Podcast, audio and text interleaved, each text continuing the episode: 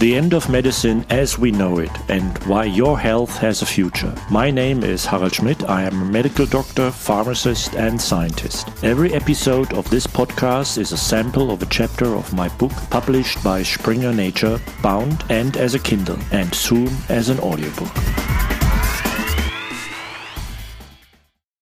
Chapter 4 No Prevention.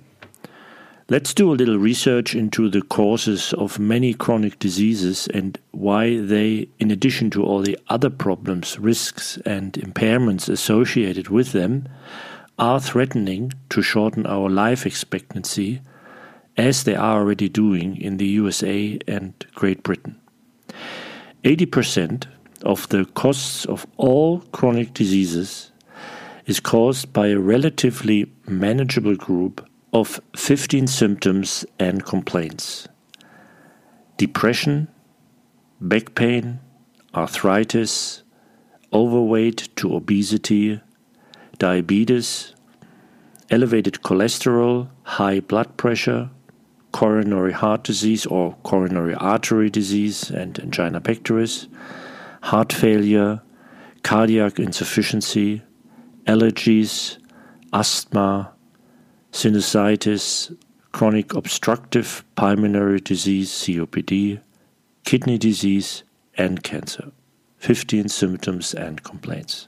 We know that these diseases are not exclusively genetic. All are influenced or possibly triggered in the first place by other influenceable or so called lifestyle factors.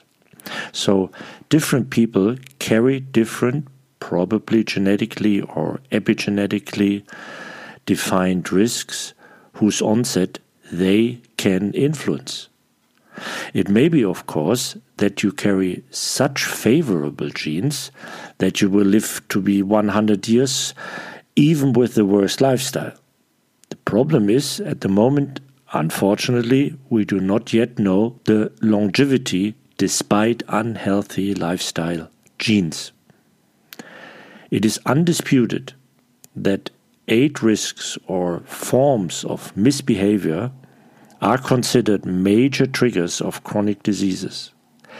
If all of these risks were avoided, 80% of the costs in the healthcare system for chronic diseases could be saved.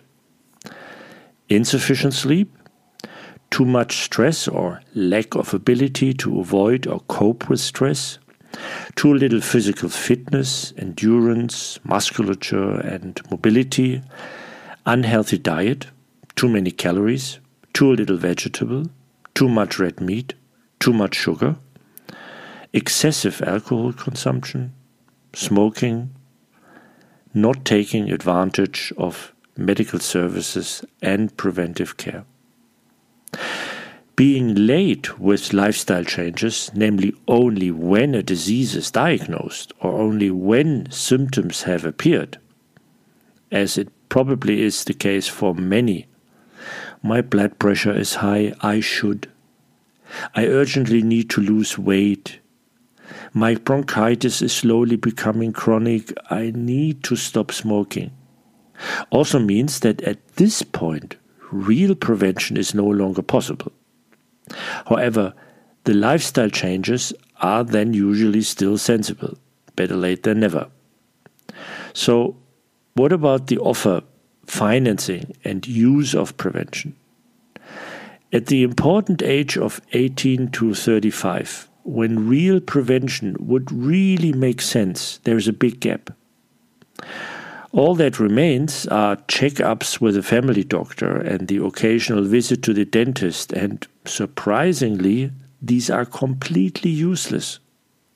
Education, awareness, and massive coaching to teach healthy and fresh eating, physical fitness, healthy sleep, and stress avoidance wouldn't be cheap, but it would be orders of magnitude cheaper than driving the cart into the dirt and then treating symptoms in chronically ill patients at great expense until the end of their lives.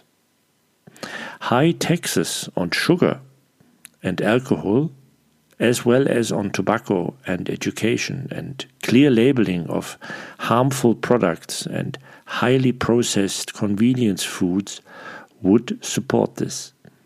Yet, we currently spend only 1% of our healthcare budget for prevention.